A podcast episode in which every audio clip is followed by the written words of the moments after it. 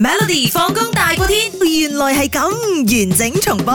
大家一齊猜猜咯喎嗱，今日係年廿九啦。嗯古時候咧，中國民謠啊嚇，有特別講到年廿九需要做啲乜嘢嘅。嗯請問以下 A、B、C、D 邊一樣唔係呢個民謠當中提及年廿九要做嘅即係嗯嘢邊一樣係翁小維老作嘅？ ？A 買新衣嗯，B 去打酒，嗯因為因為佢哋即係可能新年嘅時候會飲噶嘛，啊有品 OK，OK，酒精乾飲杯品。C 蒸饅頭嗯定係 D 去祭祖咧？嗱，啊我頭先估咗去祭祖咧，就係年初一要去做嘅嘢嚟嘅，所以我估 D 去祭祖呢個係翁小維夾硬加落去嘅。好聽嘞喎，嗱嗯呢個民謠呢，佢有講嘅。嗯首先年廿九去打酒，點解呢？嗯因為春節期間啦，無論係祭祖啦啊，哈或者係你開宴請人呢，自然少唔到呢啲所謂嘅飲品嘅咁啊樣。俗語有話 OK，OK 無酒不成席，所以呢，對於啊古代人嚟講呢，嗯年前打酒係一定要做嘅事嚟嘅。 OK 因為年三十晚大家會團啦，咁係年廿九嘅時候就要準備所哦有嘢啦。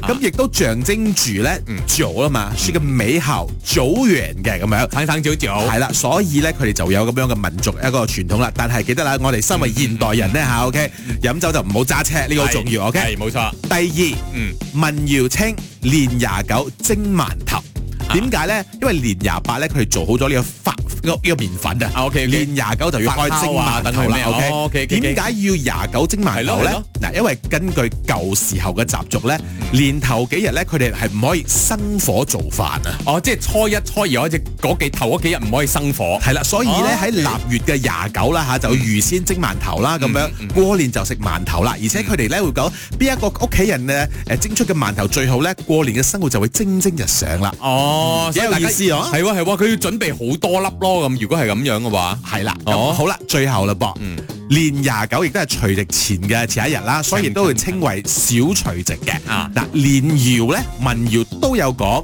臘月二十九嗯去祭祖。有個咩？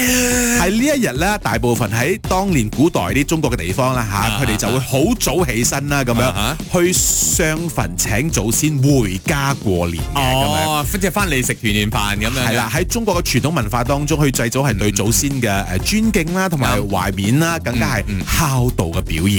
啱嘅。所以新聞你啊係錯咗嘅。緊要 誒，其實我幾中意嗰個啊咩年廿九去打酒，好押韻啊，佢好似年廿八洗邋遢。係啊係啊係啊哦，，年係啊啊廿。九去打酒。好啦，你寫嗰篇詩出嚟啦。我寫啊，年三十睇下做乜 嘢先啊，我寫大家等。每逢星期一至五傍晚四點到八點，有 William 新偉廉同埋 Nicholas 雍舒偉陪你 Melody 放工大過天，陪你開心快樂閃閃閃。